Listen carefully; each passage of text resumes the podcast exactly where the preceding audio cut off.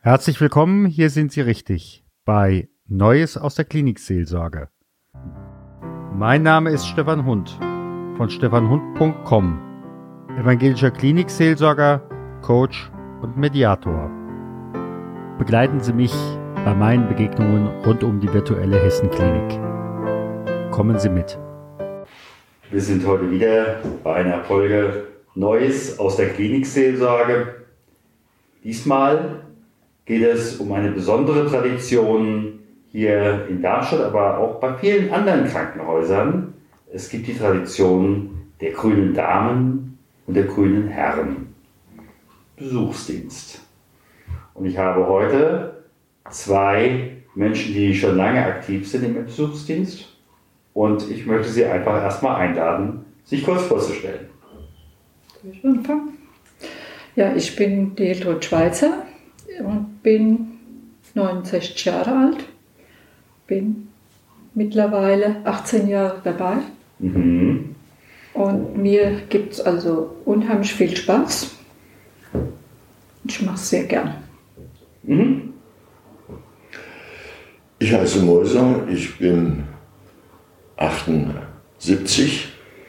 Mein Beruf ist Arzt. Ich habe natürlich meine berufliche Tätigkeit schon seit Jahren aufgegeben und bin eigentlich über diese ehrenamtliche Tätigkeit sehr froh, dass ich die habe. Hm, dazu gekommen bin ich durch eine Bekannte, die mir von ihrer Tätigkeit, die hier schon seit vielen Jahren tätig ist in dem Besuchsdienst, sie hat mir so positiv berichtet, dass ich Freude daran gefunden habe. Und daraufhin habe ich das übernommen und noch nie bedauert. Ich das bin zufrieden. Das ist schön. Hm. Frau Schweißer, wie sind Sie da was dazu gekommen? Ähm, ich war damals gesundheitlich sehr angeschlagen, konnte mhm. nicht mehr arbeiten und habe etwas gesucht, wo ich noch irgendwelche äh, Bestätigungen habe.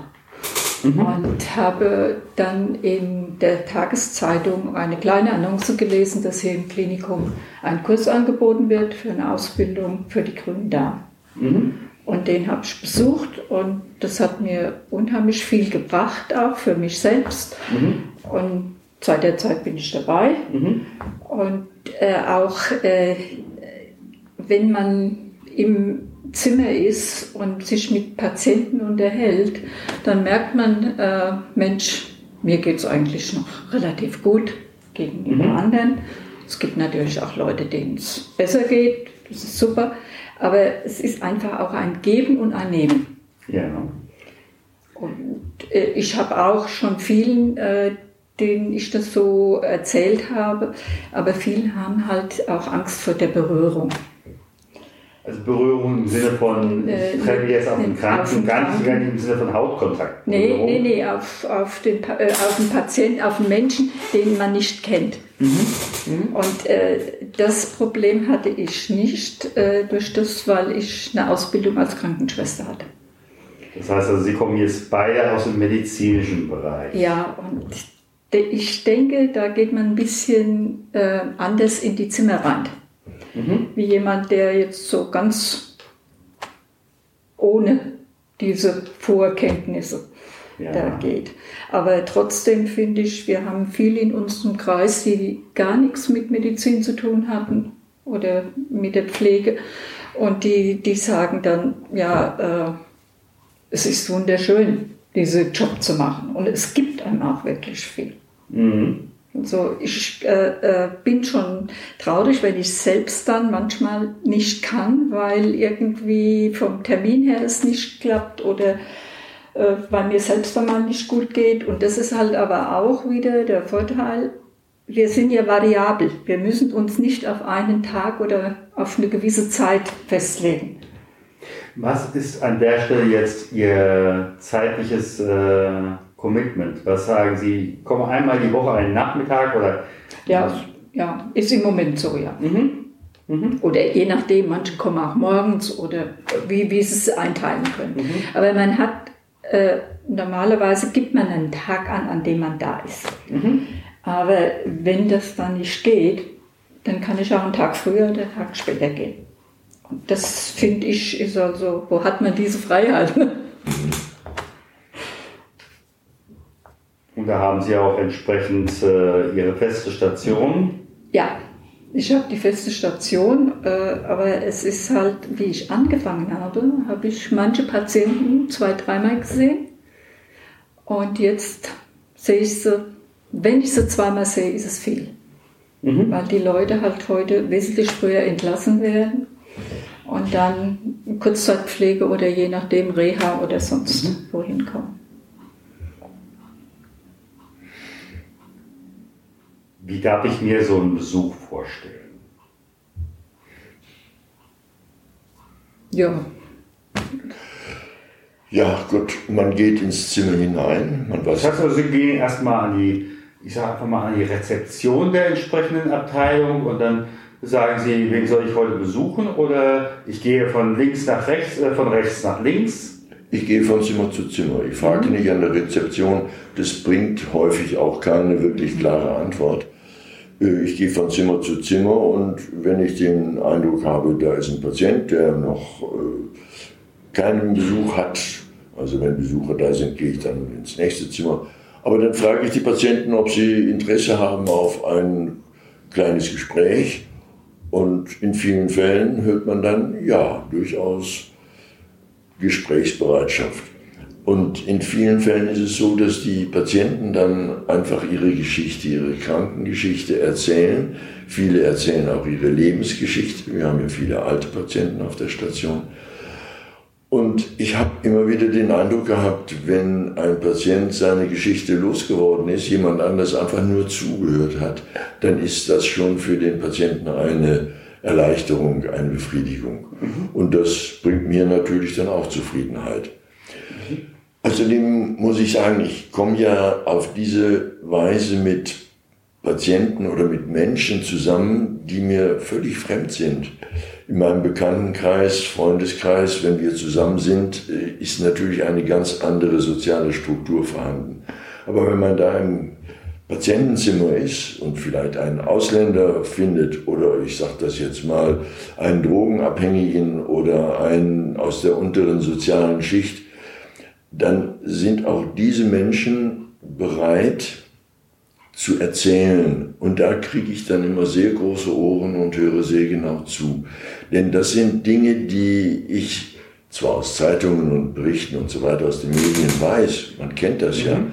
man weiß ja, wie Arbeitslose hier leben und Hartz-IV-Empfänger, aber wenn dann doch einer mal seine persönlichen Erfahrungen bringt und berichtet und man hört das zu, dann geht das unter die Haut. Dann ist das doch wesentlich ähm, aussagekräftiger als das, was wir so aus den Medien her kennen. Insofern ist es auch für mich eine ganz große Bereicherung. Das sagten Sie ja auch schon. Ähm, es mag in vielen Fällen den Patienten hilfreich sein, wenn ich da gewesen bin und mit denen gesprochen habe, aber es ist auch für mich eine Bereicherung, das muss ich auf jeden Fall sagen sehr viel Menschenkenntnis, die man hinzugewinnt. Mhm. Und das macht mich dann auch zufrieden. Ja. So eine Arbeit, Sie sagten ja vorhin, am Anfang stand der Kurs. Ähm, kann man so eine Arbeit ohne eine Einweisung, ohne einen solchen Kurs und ohne eine Begleitung machen? Was macht die Begleitung? Was macht den Unterschied? Äh, also ohne, würde ich jetzt sagen, ist es sehr, wäre es sehr anstrengend. Mhm. Denn äh, mit Begleitung, also mit dem Kurs, wird man schon ein bisschen darauf vorbereitet, was einem alles so begegnen kann, mhm. wie jetzt unterschiedliche Menschen und auch unterschiedliche Geschichten und, und Krankheiten. Äh, es passiert auch, dass man abgelehnt wird mhm. vom Patienten. Und damit muss man dann auch umgehen können. Mhm. Dass man dann nicht sagt, ich bin abgelehnt worden, sondern einfach, er möchte nicht. Das Angebot passt jetzt ja. nicht. Und äh, ich finde halt diese Bekleidung, mhm. diese Ausbildung und auch dann diese Bekleidung, mhm. die finde ich sehr gut. Man kriegt immer wieder neue Impulse. Mhm. Und auch wenn man dann mal wirklich so vor hm, ein Gespräch oder ein Gespräch hinter sich hat, das einem sehr belastet. Mhm. Dann hat man immer die Möglichkeit, jemanden anzurufen und so das mhm. zu erzählen und das hilft uns dann auch, dass wir wieder ein bisschen klares sehen. Mhm. Also ich denke, die Ausbildung und diese Begleitung ist schon wichtig. Mhm. Ja, das muss ich auch bestätigen. Und ich kann auch sagen, dass ich bei dieser Ausbildung und bei der Begleitung sehr viel Persönliches hinzugelernt habe. Also da wird ja doch sehr viel, ja, äh, Gedanken, die in die Psychologie hineingehen oder um den, in die Soziologie, Umgang mit anderen Menschen, da sind viele Ideen äh, zum Ausdruck gebracht worden, die mich wirklich in meinem Wissen bereichert haben. Gar keine Frage. Wenn Sie für sich mal so die verschiedensten Jahre des Besuchens Revue passieren lassen, was hat sich verändert? Sie sagten eben gerade schon, die Liegezeiten sind kürzer geworden. Haben sich auch die Patienten, die Menschen verändert? Oder ähm, die Kliniksituation? Ja, es hat sich einiges verändert. Die Kliniksituation hat sich teilweise verändert, aber in dieser Zeit, wo ich jetzt dabei bin, auch wieder verbessert. Mhm. Das muss ich schon dazu sagen. Mhm. Auch mit äh, hier im Klinikum war schon immer vom Sozialdienst her die Unterstützung sehr groß. Mhm. Was ich gut fand, dass die Patienten äh, einen Anhalt hatten, wenn sie dann nach Hause gehen oder irgendwo sonst hin. Was mir auffällt, es gibt wesentlich mehr ältere Leute und die also da finde ich, da fehlt immer noch so ein bisschen dieser Anhaltspunkt, dass man den Leuten mehr zuhören kann. Mhm. Dass die mehr ihre Sorgen, Sorgen und das, was sie haben, auch loswerden können. Denn viele sind alleine zu Hause mhm. und dann ist, also ich bin halt auf der Unfallstation, okay. dann stürzen sie und dann sind sie von eben nachher im Klinikum. Mhm. Und das ist schon auch für junge Leute ein sehr gewaltiger Einschnitt, weil das von eben auf nachher ist viel, viel schwieriger zu verarbeiten, ja. wie wenn ich eine OP geplant habe oder mhm. äh, eine Krankheit, die langsam schleichend kam mhm. und dann doch irgendwie in der Klinik behandelt werden muss. Aber ich habe also bei diesen äh, direkt, was jetzt passiert ist und dann bin ich aus allem Haus. Das ist also für die Leute schon sehr, sehr. Mhm. Auch, was ich hier schon erlebt habe, dass es also eine Krankenschwester erreicht hat, also dass sie ihr Bein gebrochen hat, dann sagt die zu mir, ich wusste überhaupt nicht, wie das ist. Ja. Und da ist, also da kommt mir dann immer so der Gedanke, irgendwie müsste man das auch diesem Pflegepersonal ein bisschen mehr äh, mitgeben, was diese Leute, das ist, geht mhm. ja nicht nur um diese, ja, um die Verpflegung, sondern auch einfach darum, dass man auch versteht, warum der Mensch dann so teilweise seelisch so belastet ist ja. und auch aggressiv manchmal dann wird. Ja. Ja, da hat ja äh, in, in, so, einem, so einer Situation, äh, in die man ja direkt reingeworfen ist, ja, out of order. Ähm, klar, da geht auf einmal das absolute Notsystem, ja. Ja. Und äh, je nachdem, ob man das jetzt nun als Eingriff oder als Angriff versteht, äh, geht man in die Verteidigung oder wie auch immer, ja. Ja, das kann ich bestätigen. Ich bin ja auch der Meinung, dass die seelische Betreuung der Patienten viel zu kurz kommt. Nun ist das natürlich eine Aufgabe, die sehr, sehr viel Zeit kostet und wir wissen alle, dass das Pflegepersonal in den Krankenhäusern viel zu gering ja. ist.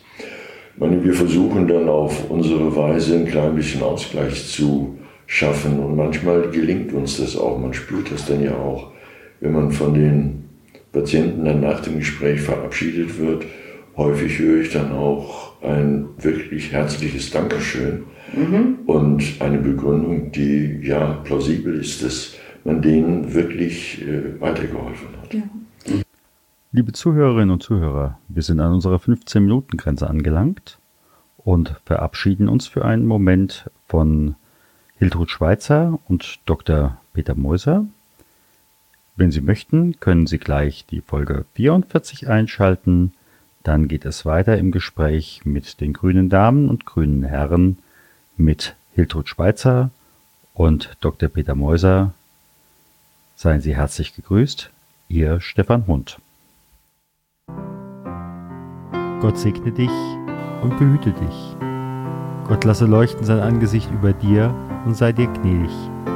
Gott erhebe sein Angesicht auf dich und schenke dir Frieden. Geh hin im Frieden Gottes.